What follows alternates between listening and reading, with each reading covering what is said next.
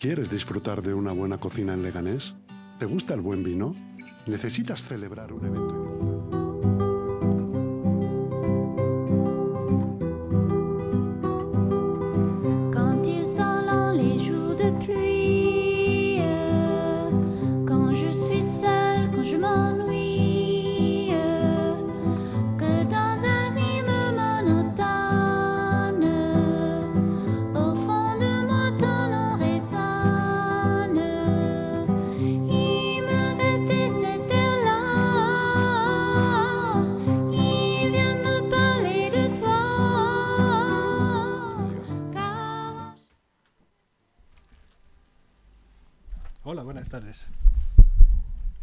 Yo soy José Enrique y esto es Fotografía Abierta y hoy empezamos pues un poco antes de lo habitual, pero es porque tenemos muchas cosas que decir. Hoy tenemos con nosotros a Antonio Grael. Antonio Grael es un fotógrafo. Es un fotógrafo además muy muy preciosista. Su trabajo siempre con la iluminación está muy cuidada. Es muy interesante que le busquéis. Le podéis ver en su página web que es grael.com y en Instagram le podéis encontrar como Grael, acabado con dos L's, Antonio, todo junto. Él colabora con la ANIG, que es la Asociación Nacional de Informadores Gráficos de Prensa y Televisión, y sobre todo para lo que viene hoy es para hablarnos de las exposiciones, pero no de que veamos exposiciones, sino de que montemos exposiciones. Él es un comisario muy activo, ha hecho muchas cosas y nos va a hablar un poco de todos estos asuntos. Así que, pues, buenas tardes. Muy buenas tardes, muchas gracias por la invitación. Pues por empezar por el principio. Tú tienes un proyecto expositivo en el Traveling de Lavapiés. Bueno, yo llevo en el Traveling, que es un bar de lavapiés que lleva funcionando desde la época de la movida, estamos hablando de los años 80, y ya nació el bar eh, de la mano de Paco Garrido con la idea de que fuese un espacio no solamente para ir a tomar copas, sino para exponer. Eh, en sus inicios exponía eh, fotografía y pintura, pero ya desde hace bastantes décadas lo único que expone es fotografía, ¿vale? Y lleva, salvo la pandemia maldita que nos dejó todo cerrado, eh, que fue los meses que estuvo inactivo, lleva poniendo exposiciones eh, pues prácticamente todos los meses, pues desde los años 80. En sus inicios por ahí pasó el canto de la tripulación de Alberto García Alice, ha pasado muchísima gente. Y yo llevo ya, pues, eh, cuando empezó la pandemia llevaba ya tres años exponiendo, vamos, eh, poniendo exposiciones. O sea, yo he expuesto alguna mía, pero eh, a día de hoy, hoy precisamente inauguramos una de Fabiola Ciruelos, X, un trabajo muy interesante. O sea, a partir de las ocho y media os podéis pasar por allí, calle Olivar 39. Y ya a día de hoy son 52 exposiciones las que las que hemos las que he montado yo, más todas las que se han montado antes. Que se que dice cogiese- pronto que se dice 52, pero son 52 fotógrafos, 52 maneras de trabajar, 52... Bueno, alguna he repetido, pero con trabajos distintos. y bueno, eh, yo me encargo un poco. Hay, hay gente que trae la- el trabajo muy, muy bien medido, muy, lo tiene muy claro. Otros vienen diciendo, ¿y qué hago? Mi trabajo allí es un poco buscar la programación de las exposiciones, eh, ayudar a quien viene a exponer y, y montar la exposición. O sea, Entonces, bueno, pues en ese aspecto el traveling, la gran ventaja que tiene respecto a otros muchos espacios similares, eh, es un bar, o sea, no es una sala de exposiciones, es un bar, un bar de copas, pero cuidan mucho la- las, eh, las exposiciones y tiene muchos puntos a favor. Punto uno, eh, nunca cobra por el espacio. Ellos hacen las exposiciones y es gratuito para el autor. No se quedan nunca con obra. No, si el autor vende, no se queda con, con comisión. El día de la inauguración que se, pre- que se programa pone un pequeño pisco labis Mm. y después bueno por la promoción la promoción típica y además eh, contamos con Albera Impresión que es un laboratorio con el que yo llevo trabajando muchos años que cuando la exposición se produce en Albera para ponerlo en el traveling también colabora haciendo pequeños descuentos para para la- el autor porque lo único que tiene que hacer el autor es producirse la exposición que vaya a poner nada más. Llevar las copias. Oye, no pedir mucho. Exactamente. no, es un, es un rato muy limpio. Que no se queden con obra, que no cojan dinero. No, tú lo sabes porque fuiste Sí, allí hace, allí. antes de la pandemia, hace unos años. Y, y muy a gusto, además. Fue la primera exposición allí. Decir, "Uf". Y me encontré con lo que tú dices. que Bueno, yo quiero exponer. ¿Qué expongo? ¿Qué, Claro. ¿Qué crees tú que hace una exposición interesante? A ver, cualquier exposición es interesante. Lo que pasa que muchas veces a lo mejor lo que uno presenta es interesante para un sector de gente o para unas personas concretas. Eh, y otras personas, pues ese tema no le interesa. Y viceversa, a lo mejor lo que a fulanito le parece muy interesante, a menganito pues le deja frío. Y en cambio, lo que a menganito le parece interesante, fulanito pues le queda diciendo, pues, pues- pues vale, está bien. Entonces, eso es un poco el hacer lo que tú creas que tienes que hacer. Evidentemente, después a la hora de presentarlo, pues busca a alguien que más o menos sepa un poco, explica tu trabajo y déjate aconsejar por alguien que, que sepa. ¿Sabes? O sea, eso es lo importante. Pero exponer, haz lo que te salga. Para mí, o sea, como hacer trabajo es haz lo que te salga de las tripas. Después, bueno, pues ya irás viendo y el mismo público te irá diciendo eh, dónde está bien, dónde está mal y, y demás, pero es un poco esa, esa dinámica. Después exponer, pues hay muchas maneras. Depende del espacio, depende del trabajo, depende de lo que quieras poner, depende del presupuesto, que eso es muy El presupuesto importante. es importante. Vale. Hay muchas maneras de, de exponer. O sea, en el Traverín es un sitio más o menos pequeñito. Son básicamente 3, 6, 7, unos 8, entre 7 y 8 metros de pared. Lo que tienes, con lo cual tampoco es mucho. ¿Vale? Pero bueno, depende, te puede apetecer exponer. Ha habido exposición que han sido 6, 6 o 7 fotos de 70%. Y hubo otra que eran, pues no sé, como unas 70, 80 fotos en formato de 13 por 18 y similares. O sea, depende del trabajo. ¿El tamaño de la fotografía influye a la hora de relacionarte con la exposición? ¿Es lo mismo una grande que ahora parece que es a lo que se va o, A ver. En exposiciones fotográficas, desde hace mucho tiempo parece que cuanto más grande, mejor. Sí, es a lo bestia. Eh, yo soy el primero que le gusta la foto grande, ¿vale? Pero tampoco es imprescindible. O sea, la foto tiene que tener el tamaño para que lo puedas ver desde la distancia a la que te puedas poner. En una, si tú expones en una sala que tienes dos metros de ancho, pues no es normal que pongas una foto de tres metros de alto. No vas a poder verla. te vas a tener que pegar a la pared para poder verla. Si tú expones en una sala que es mm, 20 por 20 metros diáfana, como pongas una foto de 10-15, se te va a perder. ¿Vale? También puedes jugar con eso. Puedes jugar con unas fotos inmensas en espacios pequeños para abrumar al espectador o, haz- o las pequeñas en un espacio inmenso para obligar al espectador a acercarse y a meterse en esa foto puedes hacer muchas cosas, pero lo normal es que el espectador pueda ver la foto de una distancia normal. Después todos los fotógrafos tenemos un problema. ¿Cuál es? Que nos podemos mirar la foto con cuenta hilos, ahí, cerquita. A ver No, que, cómo ha sido la impresión Claro. y esto es varitado. esto- Exactamente. No, o sea, cuando vas a una exposición lo que tienes que mirar es la obra. Y la obra la tienes que ver desde la distancia que veas la obra completa.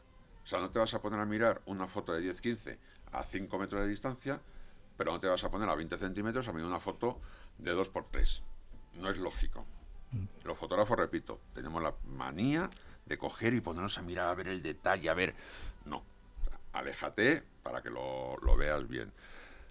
Y ahí es jugar también con el, con el formato lo que mejor le vaya. Hay veces que a lo mejor una foto la haces en pequeño y queda mejor que en grande, porque te transmite distinto. Yo siempre me remito a, a las fotos que hizo Ansel Adams de toda la Gran Cañón, de toda América y demás. Son fotos que con ese espacio tan grandioso, si tú las reduces a una foto muy pequeñita, pierde toda la inmensidad. Ahora, si tú coges una macrofotografía de un mosquito y la pones a un tamaño de 2 metros por 3, estás viendo algo que, que desconoces, algo que te puede ser monstruoso. Tienes que jugar un poco con eso, depende del efecto que quieras. A lo mejor quieres dar esa sensación de monstruosidad y también lo puedes poner. Entonces tienes que mirar el espacio, lo que quieres transmitir, son muchas cosas. ¿Qué te lleva a los fotógrafos ese cambio de mentalidad de pensar no solo en la foto que tengo, sino cómo enseñarla? ¿La quiero grande, pequeña? Mm, va- Yo no he tenido problemas realmente con, con nadie en ese, en ese aspecto. Mis ideas siempre han sido bien recibidas. Eh, yo siempre me preocupo mucho de que quien vaya a exponer o, o, o que me traiga el trabajo para hablar de él, yo siempre me preocupo mucho de que me cuente qué es lo que quiere, qué es lo que le apetece, qué es lo que quiere poner y demás. Y sobre eso, pues ir construyendo. Ir construyendo algo, no lo que a mí me dé la gana. Ir construyendo algo que encaje con lo que el autor o autora quiere, quiere mostrar. Porque al final es su trabajo. O sea, eh, hubo una cosa muy graciosa. El año pasado estábamos montando una exposición de Ameisun sobre el conflicto, sobre la ocupación de, de Palestina por el Estado de Israel. Y cuando estábamos montando la, la exposición, llegó una profesora de un instituto con un grupo de alumnos que venían a ver la exposición de permanente que hay de Cristina García Rodero en el museo. ¿no? Nosotros estábamos pues en la misma planta, en la, en la planta que va cambiando las exposiciones. Entonces llega y dice, ah, mira, están montando... Y hablando con nosotros dijimos, sí, no, estamos montando esta exposición, eh, yo soy el comisario, tal y cual. Ay, ¿te importaría darles una, una charla a los chicos? Digo, oye, pues encantado, ahí con todas las cosas medio puestas y demás. Improvisamos una charla sobre lo que era el montaje de las exposiciones, eh, el trabajo de Maisun y demás. Y fue muy gracioso porque le pregunta a uno de los chavales después al final, dice, bueno, ¿qué habéis sacado en claro de la charla? Y dice uno, pues que el comisario es el que se encarga de que la, el trabajo del fotógrafo cuando se ve, se vea de puta madre. Pues, básicamente. Y digo, ¿a dónde el clavo? Pero siempre tienes que... No puedes andar haciéndote tus perogrulladas mentales y empezar a, a soñar sin el beneplácito de, de quien ha creado el trabajo porque es su trabajo. Entonces tú lo que tienes que hacer es guiar ese trabajo, dar ideas y buscar la manera que mejor se adapte al espacio, a lo que hay que mostrar, al presupuesto y, a, y al interés y al deseo de quien lo ha creado, que para eso es el, el cerebro pensante. Que esto te pasó en el Museo Cristina, Cristina García Rodero de Puerto de Llano. Puerto Llano. Sí, que llevamos ya un par de años colaborando con ellos, con el ayuntamiento y con el museo. El año pasado pusimos dos exposiciones de César Lucas y una de Maisun. Este año, ayer terminamos de montar una de Alfredo Arias, la fosa, sobre la inmigración. Eh, nació con el conflicto sirio, eh, pero es en relación a todos los migrantes y a, todo este tema, una exposición muy potente. Y tenemos ya programadas para septiembre una de Pedro Armestre y una de Leticia Díaz de la Morera, también. Sí, se está que- haciendo un referente al final, Puerto Llano. es- que debe ser un referente, o sea, el, el museo eh, es un espacio realmente interesante. Eh, son tres plantas, eh, tiene la exposición permanente de Cristina, que es muy interesante, o sea, es un sitio que merece la pena visitar. O sea, y si te coges el AVE que te puede salir por 50 euros ida y vuelta, eh, te tarda hora y cuarto en llegar y hora y cuarto en volver. Y el- la estación de Puerto Llano del AVE no es de estas que te dejan a media No, hora de la ciudad, no, no. Te deja en el pueblo y a 10 minutos andando, dando un paseo, llegas al museo. O sea, y merece mucho la pena.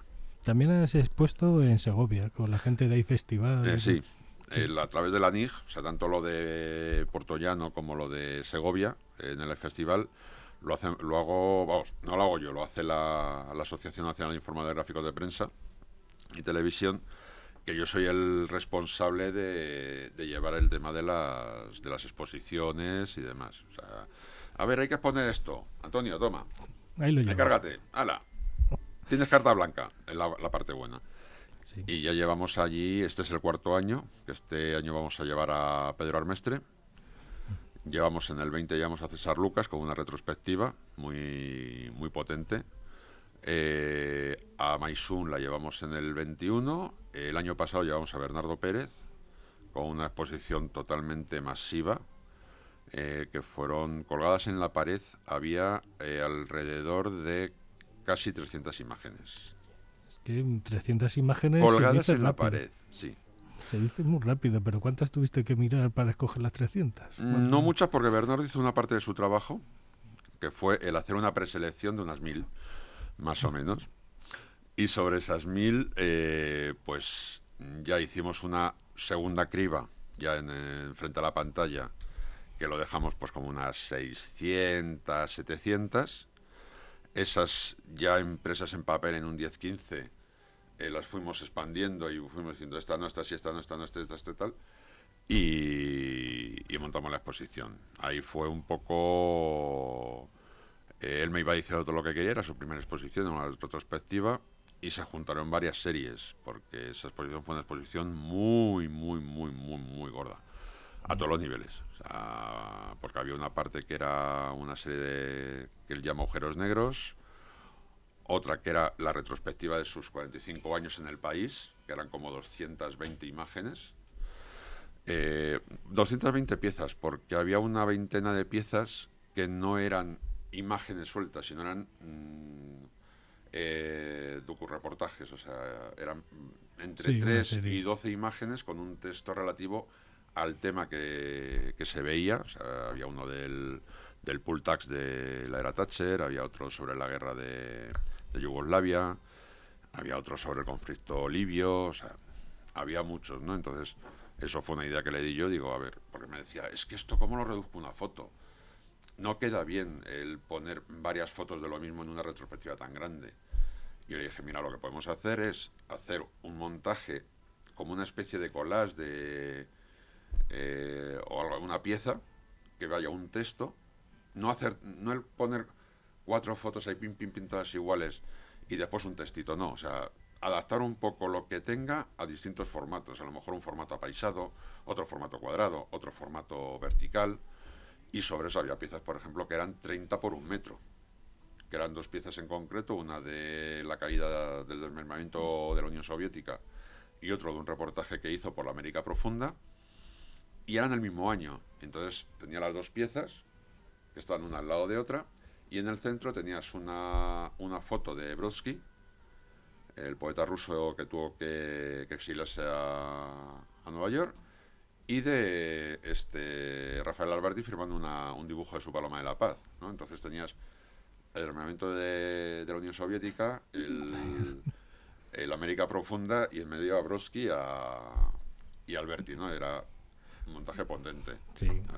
Con eso de los textos, ¿tú qué opinas de los textos en las exposiciones de fotografía? ¿Son necesarios? Porque hay veces que te encuentras unos textos A ver, enormes que no...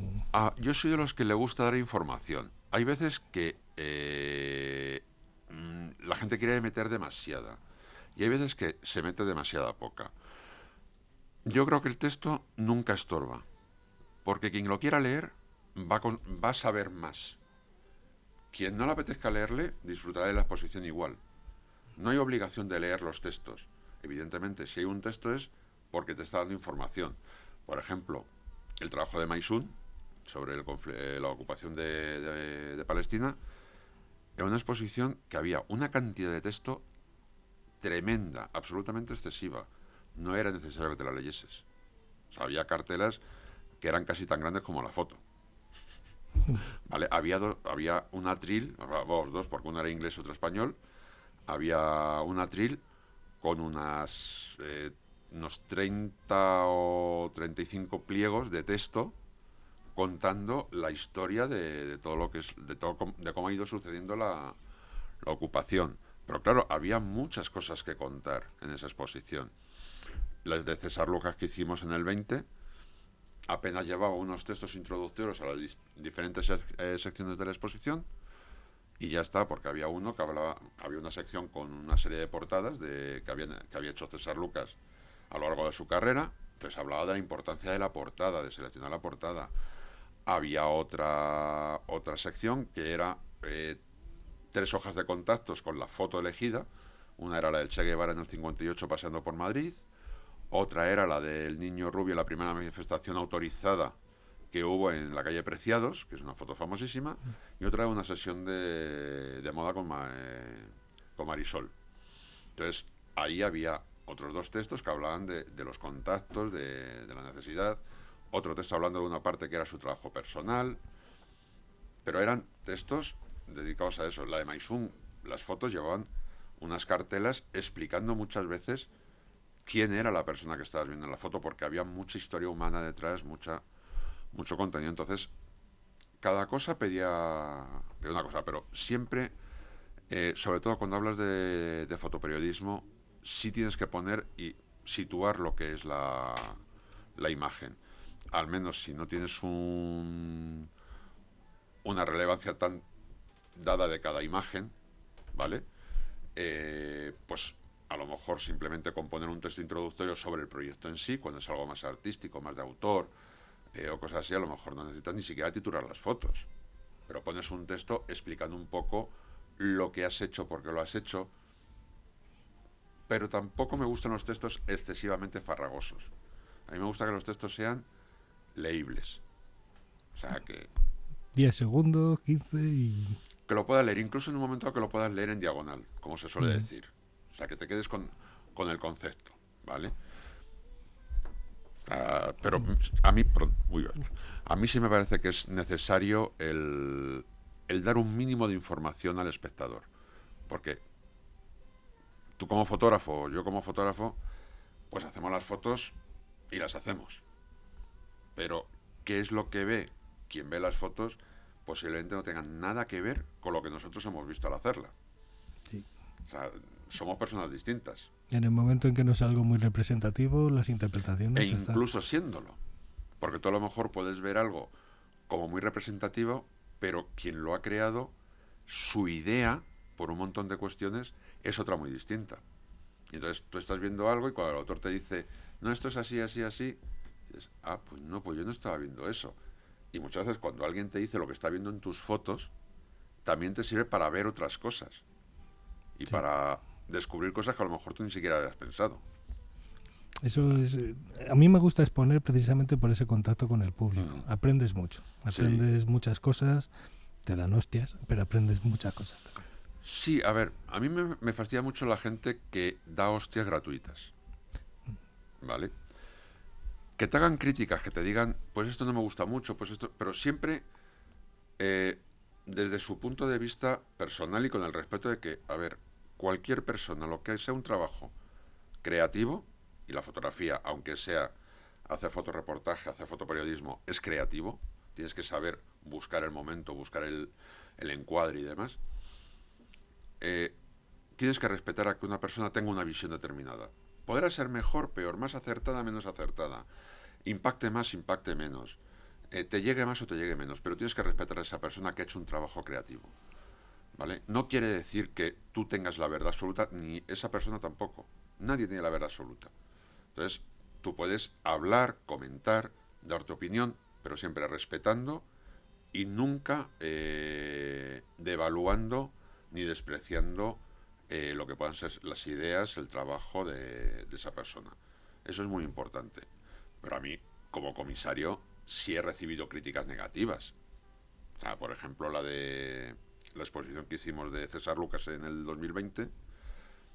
eh, yo hice un enmarcado bastante atrevido y radical. El enmarcado eran eh, cuatro listones de madera que iban cogidos, cruzados, entonces tú veías la foto, cuatro listones a cada lado y los listones eran más largos, con lo cual en las esquinas quedaba una cruceta. O sea, los trozos de los no, no hacían cuadrado la foto, sino que salían dos listones. Porque hice hubo gente que me dijo de todo, hubo gente que me dijo, eh, a mí esos no me gustan. Cuando lo pusimos en, en el Museo de Cristina, estuvimos viendo la exposición con ella y me dicen, los marcos me parecen horrorosos. Me lo dijo 20 o 30 veces. Perdona, pero es que tal. Digo, no, no, me parece muy bien que me lo digas. Otra gente me dijo, es una maravilla. ¿Vale? O sea, gente de la que me fío también. Cuando alguien te critique, ten en cuenta quién te critica y cómo te critica. Ni te creas todos los halagos, ni te tomes en serio todas las críticas. Valóralas. ¿Vale? Eh, y entonces, cuando a mí me, me decían algo, hubo una persona que por Facebook dijo, la verdad que lo que no sé es si el enmarcado me ha gustado o no me ha gustado, o, no lo he entendido, porque no puedo decir que, que no me gustase. Y entonces, claro, el enmarcado tenía una, un, un motivo. Y era el trabajo de César Lucas que se estaba exponiendo no eran habilidades artísticas de, de creador, no, eran trabajos que él como fotógrafo había tenido que hacer de encargo a, a ciertas revistas, editoriales y demás. Y, no- y para hacer esos marcos eh, nos inspiramos, digo nos inspiramos porque yo siempre trabajo en colaboración con, con Anraro, que es mi compañero, como él dice, mi esclavo especializado, somos el Barbas Team desde hace un par de años. Y, y fue una inspiración en los marcos que se utilizan en los talleres de, de tapiz, eh, de tapicería, de tapices de- del medievo, que eran los marcos de los talleres de trabajo, que se utilizaban para tener el tapiz, para enseñar el tapiz, y después cuando ya se lo llevaba, ya se marcaba bonito y demás, pero ese, era un marco de trabajo. Entonces, sobre ese marco, nosotros nos inspiramos para crear esos otros marcos. Tenía alguna relación con, la, con el trabajo de César, pero era algo muy radical, no era el típico eh, filetito negro, eh, la moldurita negra así fina, El delicada. passepartout el de tal passepartout y medida. demás. y- Yo odio los marcos. Odio los, los marcos con cristal, sobre todo. A mí me gusta buscarle algo. O sea, dar algo a, a- a la foto que la distinga. ¿Sabes? Pero a mí el, el enmarcado clásico. eh, no. Hay veces que lo, que lo pide. Y si lo pide, pues bienvenido sea. Pero me gusta siempre buscar algo que, que diferencie la, A la hora de exponer, al fin y al cabo, el marco entra en la comunicación. Con tu marco comunicas. Sí, en parte sí, o sea, por eso, por eso en el caso de César Lucas, eh, ese enmarcado tenía mucho sentido y yo sabía que era algo bastante, bastante atrevido.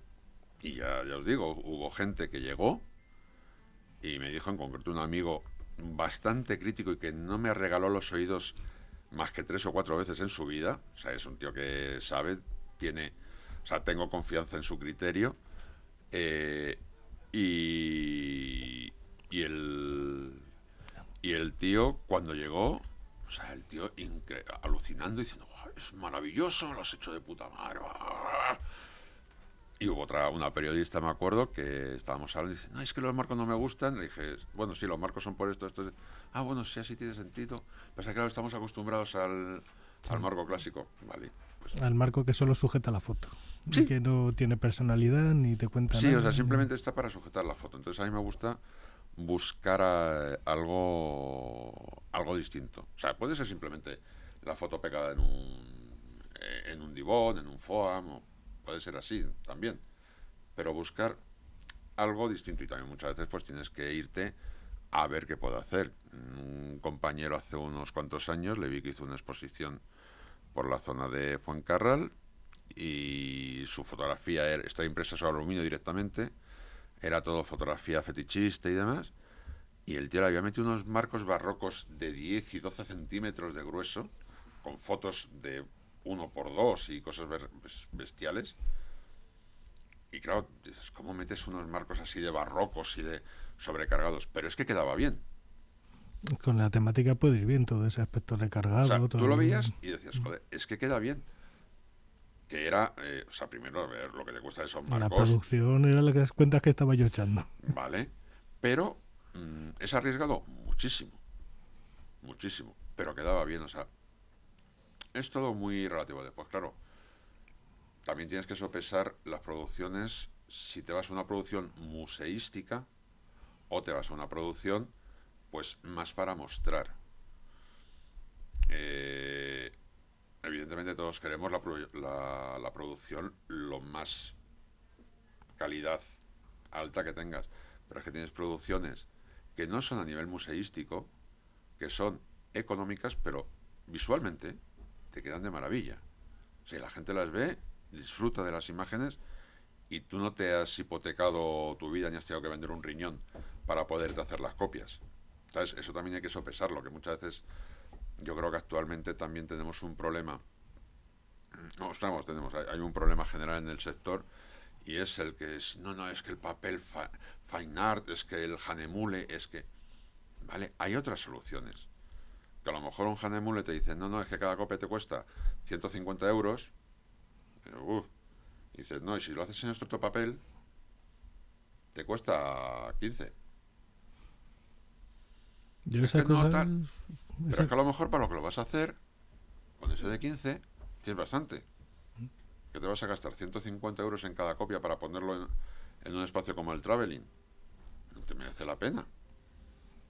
Y No eso fue, una de las cosas que me llevó a las cianotipias. Aquello de decir, ¿y qué papel uso? ¿Qué es, es un mundo, el propio papel, Claro. las copias y todo aquello es, es un mundo.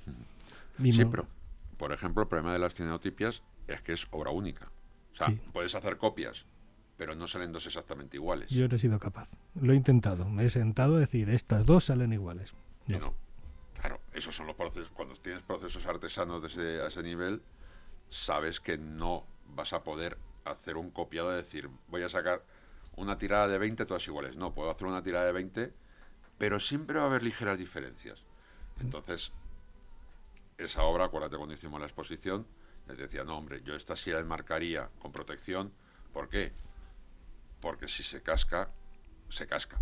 Sí, Y en un bar corres el riesgo de que se casque. pasan cosas. Hay gente bebiendo, hay gente bailando y hay gente que bebe demasiado y baila demasiado y se le va la pinza. Seamos, seamos sinceros. en un bar son cosas que pasan y que hemos hecho y que, y que van a seguir pasando. Exactamente. Cuando llegas a una sala nueva, ¿cómo, ¿cómo lo planteas? ¿Cómo localizas el centro de interés o el orden que va a llevar? Eso me choca mucho. Depende mucho de, la- de las salas. Entonces, lo primero es ver por dónde entras y desde la puerta hacerte una idea un poco de, de dónde estás, ¿no? De cuál puede ser la guía a al espectador, ¿no? O sea, si vas hacia la derecha, hacia la izquierda, para mí no me vale eso de que las exposiciones se ven en el orden de las agujas del reloj. No. La exposición te manda a la sala por donde, por donde entras. Por ejemplo, en Segovia hay una sala que es 22 metros de larga por 6 de ancha. Tú entras por una de las paredes de 22 metros y hay dos puertas. Una estará pues como unos 8 metros de un extremo y la otra estará como unos 7 metros del otro. Y en medio tienes un espacio como de 6, ¿vale? Más o menos. Te hablo de memoria. Tienes dos puertas. Tú cuando entras, lo primero que ves es la pared de 22 metros. Para mí, si tienes que empezar esa sala por algún sitio, lo más normal es que lo empieces por enfrente. O sea, para que según entras veas el inicio. Y tiene que ser algo circular, de alguna manera. En el caso de Maisun, por- o sea, por- perdón, vamos a empezar por la de César, que fue la primera. En el caso de César, eh, era un mm, una retrospectiva que tenía trabajo de cuando estuvo trabajando como foto fija, como era cuando era fotoperiodista, cuando cubrió toda la, la época de la transición, cuando estuvo haciendo moda, viajes, o sea, tenía de todo, de todo. Entonces, ¿cómo lo organicé?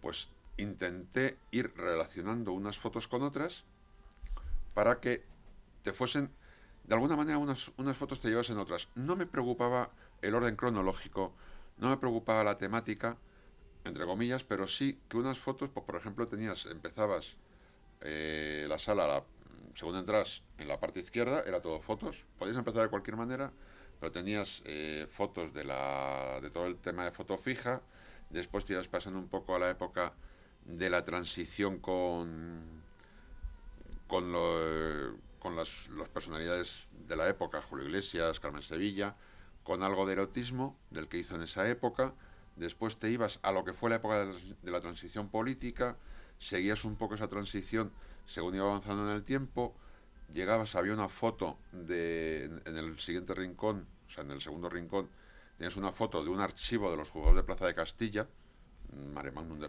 de legajos y papelajos tremendo, y al lado tenías el camerino de Paco España con el maquillándose, que era un poco como las entretelas de toda la parte de la transición de la justicia, o legal, y las entretelas de la transición cultural, por decirlo de alguna manera.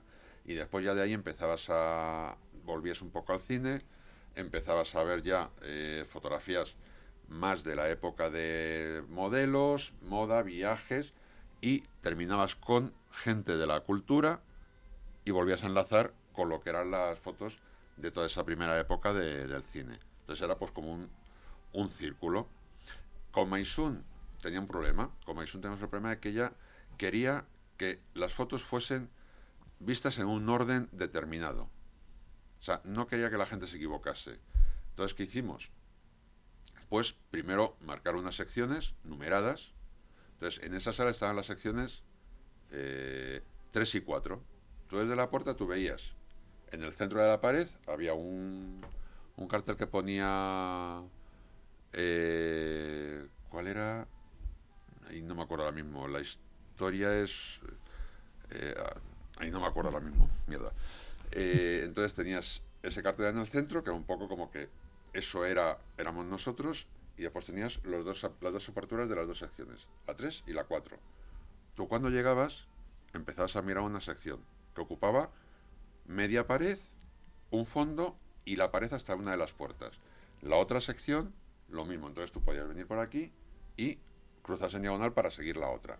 Y el panel que era entre las dos paredes, como era un conflicto que llevaba muchos años, habíamos preparado una línea temporal eh, que estaba puesta en esa pared central, donde había una línea que iba marcando todos los puntos cronológicos que había habido algún eh, acto importante dentro de todo este conflicto.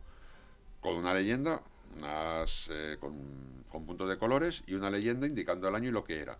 Y después abajo, a los dos extremos, a lo de cada puerta, había los dos atriles que he comentado antes, uno español, otro inglés, con la extensión escrita de cada uno de esos conflictos.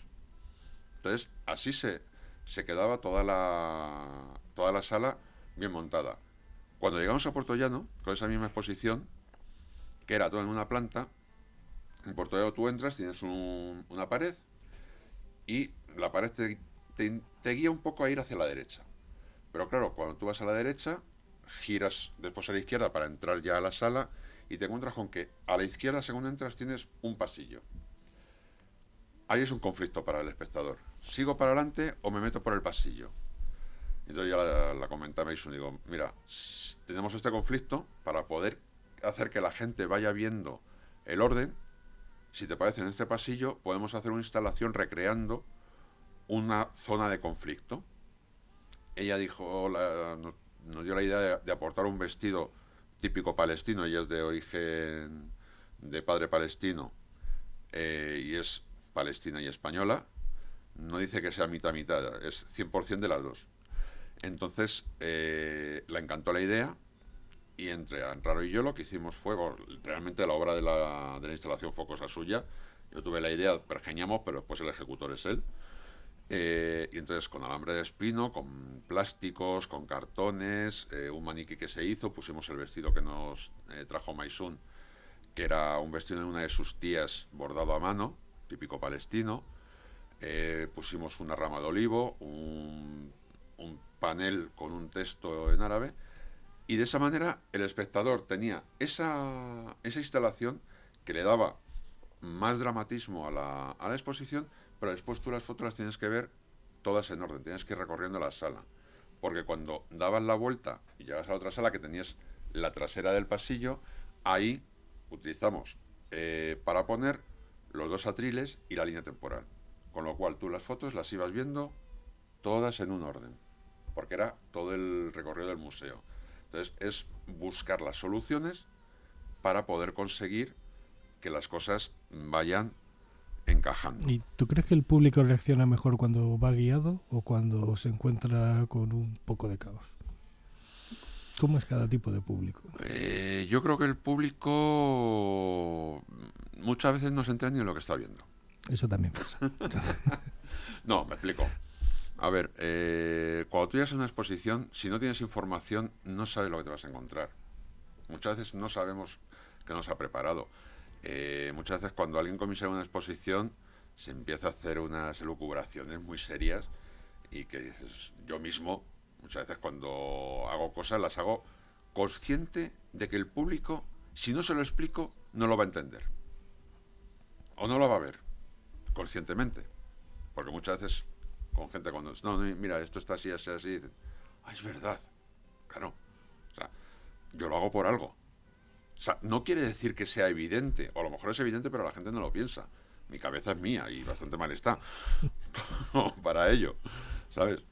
Pero sí es cierto que, que, por ejemplo, un ejemplo, La, la obra de Alfredo Arias que está ahora, La Fosa, son fotos de 80 por 1,20 en lona. Eh, son todos retratos, retratos de músicos con el chaleco naranja que llevaban los, los que atravesaban el Mediterráneo para escapar de Siria. Y son todos personajes del mundo de la música. eh, y tiene un concepto de cómo se realizó también bastante potente. Alguno le dijo a Alfredo, dice, tío más jodido el día, literal. Sí, porque les contaba la historia de todos lo- los que estaban sufriendo y de los chalecos que la gente se lo llevaba con... Sea, que es que las mafias utilizaban un chaleco de adulto, lo partían para sacar dos de niño y no valía para nada. O sea, así de, crudo, ¿no? Entonces, tú si ves la exposición y la primera vista que te pegas sin fijarte en nada, tú verás la exposición y dirás, las fotos están muy bajas. Porque la foto está más o menos a una altura, la parte alta de la foto puede estar a una altura, una foto 1,20, a lo mejor te la encuentras que está a 1,85 de alto, el borde superior. Te baja muy abajo. ¿Por qué? Porque me he preocupado de que los ojos de los personajes estén a la altura, no de mis ojos, que yo mido un 80 y algo, sino de alguien de unos 70. Entonces, yo he puesto los ojos de todos los personajes a la altura más o menos de mi nariz. Con lo cual, el visitante medio, cuando llegue, se va a encontrar con que lo que tiene a la altura de sus ojos son los ojos de los personajes. Ojos que muchas veces ves mm, cabreo, ves tristeza, ves dolor, ves impotencia. Y lo estás viendo, o sea, estás mirando esos ojos. Claro, tú ves la foto y la foto está muy baja. Pero lo- yo lo que quería es que el visitante tenga la mirada de esos protagonistas con la suya. Es un contacto mucho más íntimo. Claro. En otros casos, pues lo que quieres es que la, la foto esté arriba para que se te venga encima. Entonces, el espectador esas cosas no tiene por qué saberlas. Y se les encuentra. Las guías pasa lo mismo. Tú al espectador le tienes que hacer guiar hasta cierto punto. O sea, dejar que el espectador más o menos pueda moverse. Pero en el caso, por ejemplo, de Maisun, había que forzar esa, ese recorrido. ¿Vale? Entonces, en Segovia, como eran tres salas, ¿cuál fue eh, la manera de guiar? Poner los, los inicios de cada serie con un número. Uno, dos, tres, cuatro, cinco. Entonces, Es inmediato. Claro. En, en Puerto Llano, ¿cuál fue? Cerrar esa zona para que te obligase a hacer un, un recorrido que no podías hacer otro porque era el único sitio donde había fotos. Una pared y una pared que va recorriendo así, o sea, por aquí, pim, pim, pim, pim, pim. El recorrido le haces a la fuerza. Has comentado de, en un par de ocasiones de fotografía de, de temática fetichista y cosas de Mm. estas. ¿Cómo reacciona? ¿Es más fácil exponer ese tipo de fotografía? Porque en redes sociales la censura está a la orden del día y es terrible. ¿Reacciona mejor el mundo real de la exposición a ese tipo de temas? Mm, actualmente no sabría qué decirte. O sea, yo mi primer trabajo fue sobre el erotismo, el fetichismo, el sadomaso. Y estamos hablando del año 98, 98-99. Y yo la expuse en el 98 en el Festival de- Internacional de Cine Erótico de Barcelona, a instancias de José María Ponce, que fue un poco pues, mi descubridor. y Era la primera vez que yo hacía una exposición. Y un trabajo personal, o sea... Y yo ni corto ni perezoso con la con la locura o la inconsciencia de la juventud, me cogí mi cartapacho. Al volver de Barcelona, me fui a la Feria de Estampa a enseñárselo a varios galeristas por allí. Y Alberto Cornejo, de la Galería Bat, que no, le- no nos conocíamos de nada. Yo no tenía ningún contacto con el mundo del arte, ni de las galerías, ni de nada. Se lo enseñé, le gustó, estuvimos hablando, y en el 99 está en su galería dentro de Foto España. O sea, mm, a día de hoy me parece que eso fue un regalo, pero fue el estar en el momento adecuado, dar con la persona adecuada y llevar el trabajo adecuado. Tuve suerte, ¿vale? Y era un trabajo fuerte, un trabajo potente. O sea, y no, a ver, no era descarnado, no era obsceno como tal, pero sí había escenas muy explícitas, era todo muy teatralizado, muy preocupado por la luz, por la iluminación, como has dicho al principio, pero era un trabajo que yo sé que hoy mm, tendría muchos problemas para encontrar un sitio donde me- que me lo pusiesen y tendría muchas críticas. Y que no salgan las redes sociales que te fusilan. O sea, Bueno, a ver, mm, yo en mi Facebook tengo una foto de una chica desnuda completamente, atada en cruz un madero. Y sigue ahí. Todavía no me la han censurado. Eh, A, lo mejor a partir de este programa lo escucha, la gente lo mira y, y me, me cierran el Facebook. Vete tú a saber. Pero yo la puse un poco por provocar y ahí está. Mm, No está mal. Yo es que noto mucho eso, esa, esa Es la sociedad. ese todo. Sí, pero no es solamente las redes sociales. Yo creo que ese es un problema actual de la sociedad. Que como... que es que ahora mismo todo ofende, todo molesta, todo eh, se le saca te- se le saca punta. Todo... No, a ver. O sea, eh, lo primero que tenemos que hacer todos es ser permisivos con que no todo el mundo pensamos igual. O y si a alguien le gusta el erotismo, no es malo. O sea, no es malo ver un cuerpo desnudo, no es malo ver una escena erótica. Para mí una diferencia entre desnudo y erótico. Es un desnudo es un desnudo, de muchos tipos. Erótico es cuando la intención, y por eso yo siempre digo que he hecho fotografía erótica, yo nunca he, he hablado de que hago desnudo artístico, que no me gusta nada esa definición, nunca he dicho que, que he hecho desnudo, no, yo he hecho fotografía erótica. ¿Por qué? Porque mi intención cuando hacía esas fotografías era crear una cierta excitación, no ya por mi imagen, sino por lo que mi imagen le pudiese sugerir a la persona que lo veía y le pudiese causar cierta excitación. Ya está, entonces mi intención era erótica, Mm. ¿vale? O sea, yo cuando hablaba con las modelos y que llegamos a un acuerdo y demás, yo claramente le decía lo que quería y hacíamos las cosas de mutuo acuerdo. O sea, a ver, mira, estas fotos te parecen bien, te gusta tal cual. Y ahora todo hablado y, y aclarado. Consensuado y profesional. Consensuado, Exactamente. Eh, después, el espectador. Yo tuve la santa. El santo cuajo, como se suele decir, mm, de invitar a una muestra previa antes de ir a Barcelona que hice en el Galileo Galilei. eh, pues unas 15, unas 15 fotos.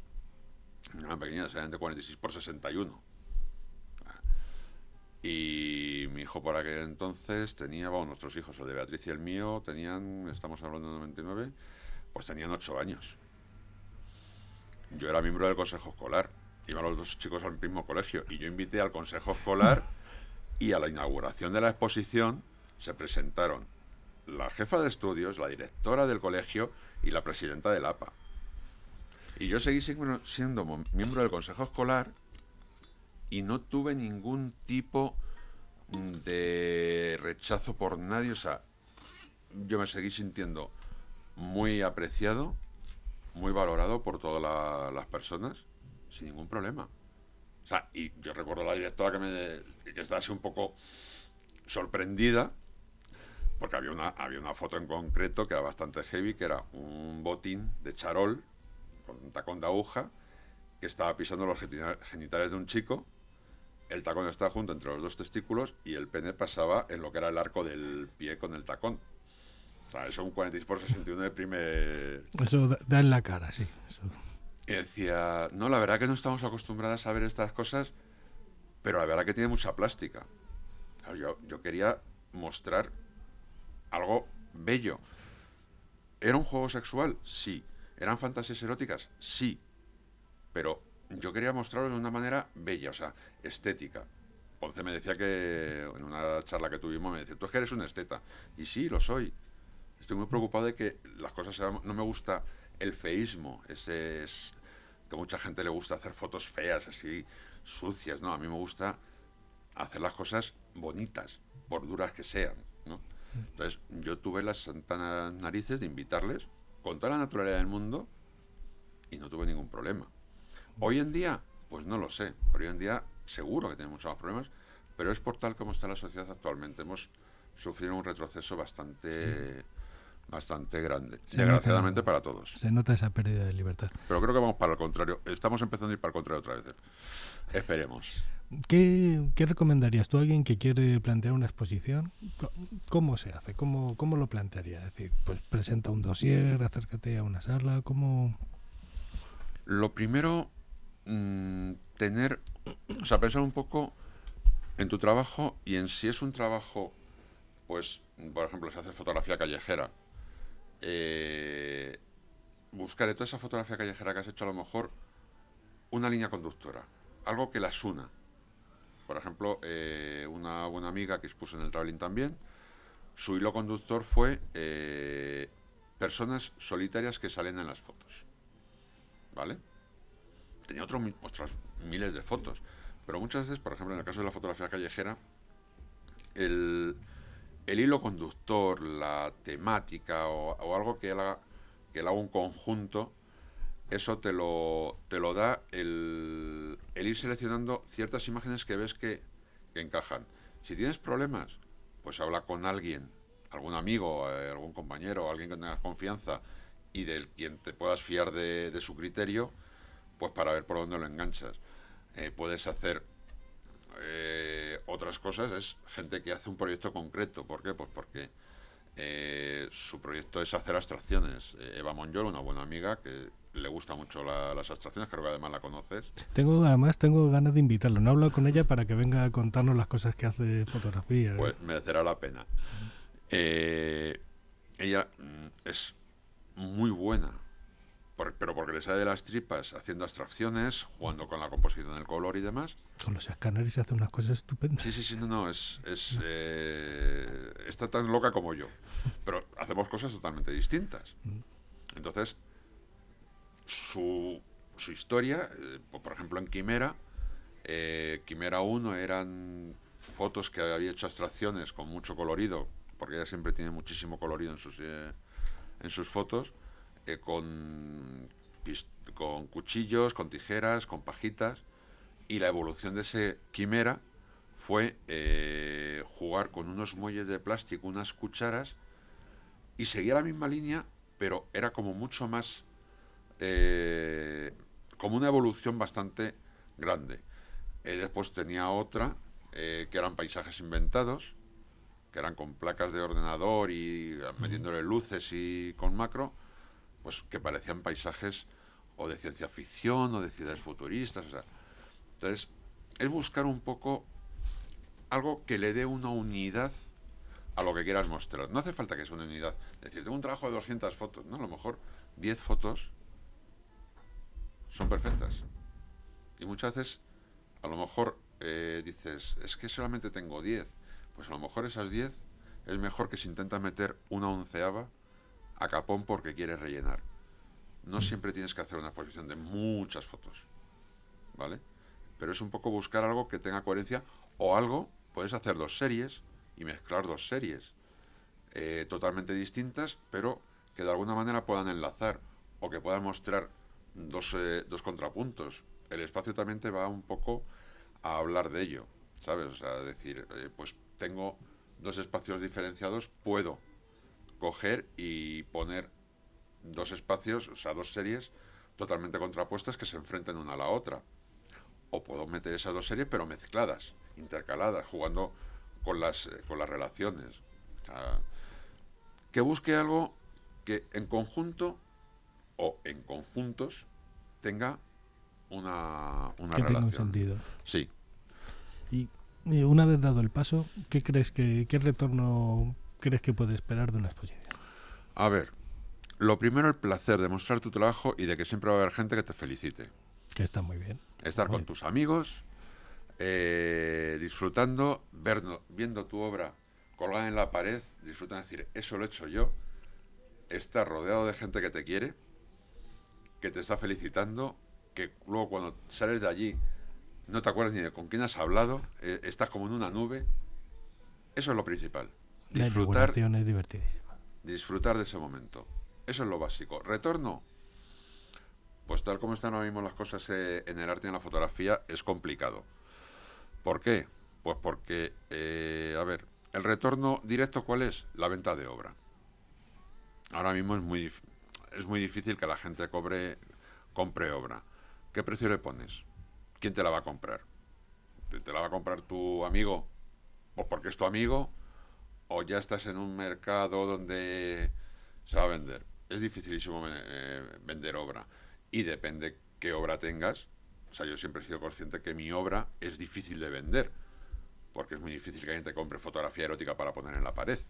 Es raro. No es difícil, no, no es imposible, pero no. No he dicho que es imposible, he dicho que es pero- difícil. es difícil. Eh, pero otro retorno puede ser que tu trabajo guste a alguien y, te, y si trabajas eh, como profesionalmente la fotografía, pues que eso te pueda traer clientes también. Clientes pueden ser desde un cliente particular a un medio, una empresa, tú a saber. O sea, ese puede ser otro retorno pero es algo complicado. O sea, una exposición la tienes que hacer con la idea de voy a hacer una exposición porque quiero mostrar mi trabajo y lo que venga, bienvenido sea. Y si no, si tengo un patrocinador que me pone dinero, pues me sale más barato. O a lo mejor no me gasto un duro. Si no, pues cuánto me quiero gastar, qué presupuesto tengo. Puedo, en lugar de irme de vacaciones, lo invierto en la exposición. Me pego ese capricho. En lugar de comprarme una tele más grande, me quedo con, con la pequeñita y me doy el placer de poner esa, esa exposición. Inviertes en recuerdos y en satisfacción personal. Es decir, Exactamente. "Joder, esta sala la he llenado yo. Eso es. O sea, eso es lo que tienes que, que plantearte. Siempre y cuando tu pareja no diga, y te vas a tirar todo dinero, no sé qué. Si vas a tirar y me vas a empringar y tenemos que ir a hacer y te- sí, claro. yo- Y cuando estoy diciendo pareja, me da lo mismo, sea del sexo que sea, porque es que te puede pasar por todos los lados. O sea, el que comparta la vida contigo al final pringa. la persona que comparta la vida contigo tiene que tragarte. Y tragar Mm. con un fotógrafo o fotógrafa es peliagudo. O sea, yo tengo la suerte de tener una mujer que es, primero que ha sido mi mano derecha toda la vida, segundo que ha sido la que me dio el empujón para que yo me animase a hacer otras cosas aparte de fotografía para catálogos y demás. Y, y aparte que la ha sido siempre la que me ha apoyado cuando me tenía que apoyar y la que me ha dicho, "Ch, para un poquito, pero sin, sin coartarme de nada. Entonces yo tengo, yo tengo esa suerte, No ¿vale? está mal. Yo, yo la verdad es que también tengo suerte que a mí me cuidan y dicen, oye, hacemos esta locura, vamos para allá. Ahí la verdad es que es una suerte tenerla. Sí, mucho, mucho. Así que, y eso, o sea, ese es el retorno. Después, a ver, después estás, si ya tienes unos trabajos interesantes, eh, pues por ejemplo como el de Alfredo, que era el trabajo de Alfredo de la Fosa se lo produjo la Universidad de, de Alcalá de Henares y ahora está en Puerto Llano. ¿Cuál puede ser el retorno? El retorno puede ser que, eh, en este caso, mm, tengas, te den el presupuesto para producir la obra y tú tienes la obra y la puedes mover eh, y después que otras instituciones pues de alguna manera te la alquilen pero en ese aspecto tienes que contar con que tienes que hacer trabajos que tengan alguna algún interés a nivel eh, social a nivel institucional Eh, ahí entras en un tema muy peliagudo muy de politiqueo también vale eh, y es muy complicado. Y ya, pues muchas veces tienes que tener un nombre, pero yo sí animo a todas la- las instituciones, por pequeñitas que sean, a que sí invierten en ese aspecto, a que ayuden a la gente que tiene algo que mostrar a poder hacerlo, porque cuando tú creas una dinámica de, de exposiciones eh, en espacio, por ejemplo en Leganés, en salas municipales que pueda tener Leganés, y tú cre eh, si tú eres capaz de crear una dinámica de que la gente quiera venir a exponer y que pueda exponer trabajos interesantes eh, porque le vas a ayudar, no es que le vayas a hacer rico, sino le vas a ayudar, a lo mejor pues no se va a tener que gastar 500 euros en producir su obra, se lo vas a pagar tú, ¿vale? Pero después si esa obra se, se mueve, Leganés va a estar, porque es lo en suyo. todas partes. O sea, ahora mismo en Puerto Llano, en, lo- lo- en los patrocinadores, en los eh, en los responsables de esa exposición, la Universidad de Alcalá, de Alcalá está entre, entre ellos. ¿Por qué? Porque fue la que produjo la exposición. Está Puerto Llano, está el museo, está la ESNAP, porque hizo otra. Entonces, eso es algo que, de buena ley, si Leganés ayuda a, si esa exposición se mueve por más sitios, Leganés va a estar allí. Y, Y eso es algo que a Leganés en este caso, porque estamos en Leganés, le va a generar un retorno, no un retorno directo, pero sí un retorno de nombre, un retorno de que la gente se va a interesar, de que puede incluso que llegue un momento sea un punto de referencia para exponer y la gente quiera venir a exponer a, a las salas. O sea, para mí todo eso es la manera de hacer que toda la cultura se mueva. Lo que he contado de la, de la profesora eh, que nos pilló montando la exposición de Maisun. Yo hablé con Alfredo, el día 21 de mayo inauguramos en Puerto Llano y el día 22 yo quedo con esta profesora que va a ir con dos grupos de alumnos, de primero y de segundo de bachiller, a que Alfredo les dé una charla sobre el trabajo y, demás. Alfredo encantado porque él ahora también está dando clases en la universidad y encantado de que se promueva. Y yo encantado de que una profesora saque a sus alumnos de la clase y se las lleve a un museo a enseñarles arte. Esa es la manera de que el arte, la cultura, se, se siga propagando. Y Que siga viva. que siga viva y que, y que los chavales, que son lo, es el futuro, que los chavales de alguna manera les despiertes interés. Como el chaval que dijo, ah, sí, pues el, el comisario es el que tiene que hacer que esto se vea pf, estupendo. Sí, Es que la definición de ese chaval, yo no encuentro una definición mejor al trabajo de un comisario. a mí me encantó. Me encantó porque lo, has dicho lo que no- ninguno decimos, ¿no? Entonces, pero es eso, o sea, es que se mueva todo. Entonces, desde las instituciones, el retorno que van a tener las instituciones es poner a, a su, a su lugar, en este caso estamos hablando de Leganés, pues porque estamos en Leganés, pues que coja una rueda y de repente empiece a tener importancia en ello. Y que venga gente y que si viene a ver una exposición se va a tomar algo enfrente. Yo que sé, Claro, da el- vida, da todo muy bien. Exactamente. O sea, ahí es. Entonces, ese es otro retorno. ¿Cuál es? Pues oye, el que instituciones que pueden tener unos presupuestos, que vale, que no, que no estamos hablando, lo que hemos hablado antes de la, del, del acabado museístico, de no hay que buscarse unos acabados, como yo hablaba con Cristina, decía, es que cada obra mía son 1.500 euros de producción. Claro, positiva por Castro Prieto, eh, montada en un marco con cristal museístico, obras de dos metros por uno, mm, ma- marcos de madera maciza artesanos. Claro, cada obra suya vale un pastizal la producción. Pero es que tú puedes hacer una producción que cada pieza te cueste 50 euros. A lo mejor un 50 por 70 Sí. te cuesta sí que- 50 euros o incluso a lo mejor hasta menos y que tú la ves puesta y queda perfecta. Cristina vio la de César Lucas detrás el objetivo, que eran retratos de fotoperiodistas españoles, era como 100 170 retratos en 50 por 70. Y la encantó cómo quedaba montada esa exposición. Y no era una exposición cara. Nada cara. Pero el aspecto era muy bueno hay que buscar esas soluciones. O sea, hay muchas soluciones para hacerlo. Pues yo creo que ya vamos a ir acabando. ¿Qué, ¿Cómo resumirías todo esto? ¿Qué, ¿Cómo animarías a la gente? ¿Qué le dirías?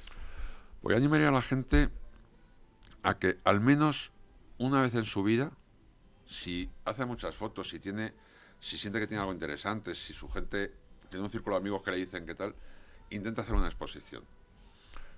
Donde sea. ¿Qué es un bar? Bueno, pues sale en un bar. Si el bar cuida tu trabajo, como es el caso del traveling, Sí. y sé que, que habrá más, eh, más bares o restaurantes que lo cuiden, pues habla con ellos. Nosotros en el traveling, eh, a mí me pueden buscar por, por el Facebook, por buscar mi correo, yo estoy en las redes, o sea, me va- eh, en el Facebook, si me encuentra por el Facebook, mis datos están en, el, en él, se pueden poner en contacto conmigo para, para mandarme propuestas y yo encantado, o sea, el, el traveling es un bar y no es, a ver, si buscamos el mantener un nivel, pero tampoco es el decir, no, no, tiene que ser un nivel excelso, no, o sea, trabajos decentes Con cariño. y ya está, o sea, trabajos que digas, bueno, vale, pues no todos somos un chemamadoz, ¿vale? Pues otros somos más, más pequeños. Y sobre todo que, que haga lo que le guste, que, haga algún, al menos una exposición, porque la satisfacción de estar con tus amigos, rodeado de tus amigos, viendo tus, tu trabajo en la pared, bonito y demás, es una sensación inolvidable. Vale Doy fe. Pues muchas gracias. Ah, a gracias vosotros, por favor. Antonio Grael, buscarle por ahí que aparece y su trabajo os va a sorprender. Seguramente. Muchas gracias por venir. A vosotros por la invitación.